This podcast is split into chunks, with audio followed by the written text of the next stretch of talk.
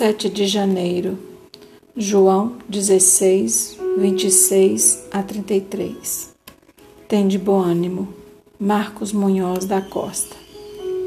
Certa vez, Jesus afirmou aos seus discípulos: No mundo tereis aflições, mas tende bom ânimo, eu venci o mundo. Por vezes parece que sabemos muito a respeito do que Jesus ensinou. Todavia, são as horas difíceis ou as aflições que testam, examinam, põem à prova o que cremos e a prática do que sabemos ou afirmamos sobre a fé. Há muitos tipos de aflição, é verdade. Contudo, a mais angustiante para o ser humano é a morte. Para alguns significa incerteza, para outros, horror. Para muitos é o fim de tudo.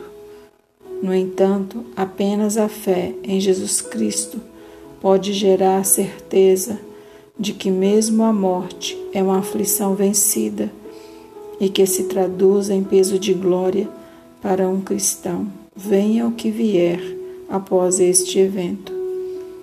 Foi assim que senti a proximidade da morte como peso de glória na UTI, sentindo seu cheiro e ouvindo-a rondar as camas. Senti-me tranquilo e seguro, pois estava sustentado pelas mãos firmes de Jesus Cristo, meu Senhor e Salvador. Tive bom ânimo, porque Jesus já venceu todas as aflições por mim.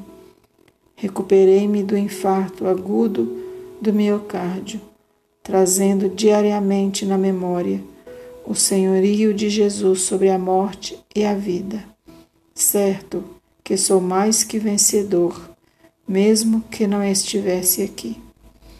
Se você não sabe quem sou, lhe digo, abre aspas, sou um filho de Deus, resgatado das trevas para a maravilhosa luz e salvo da morte pelo poder de Jesus.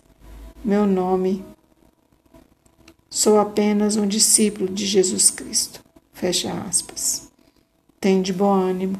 Jesus venceu o mundo. Oração.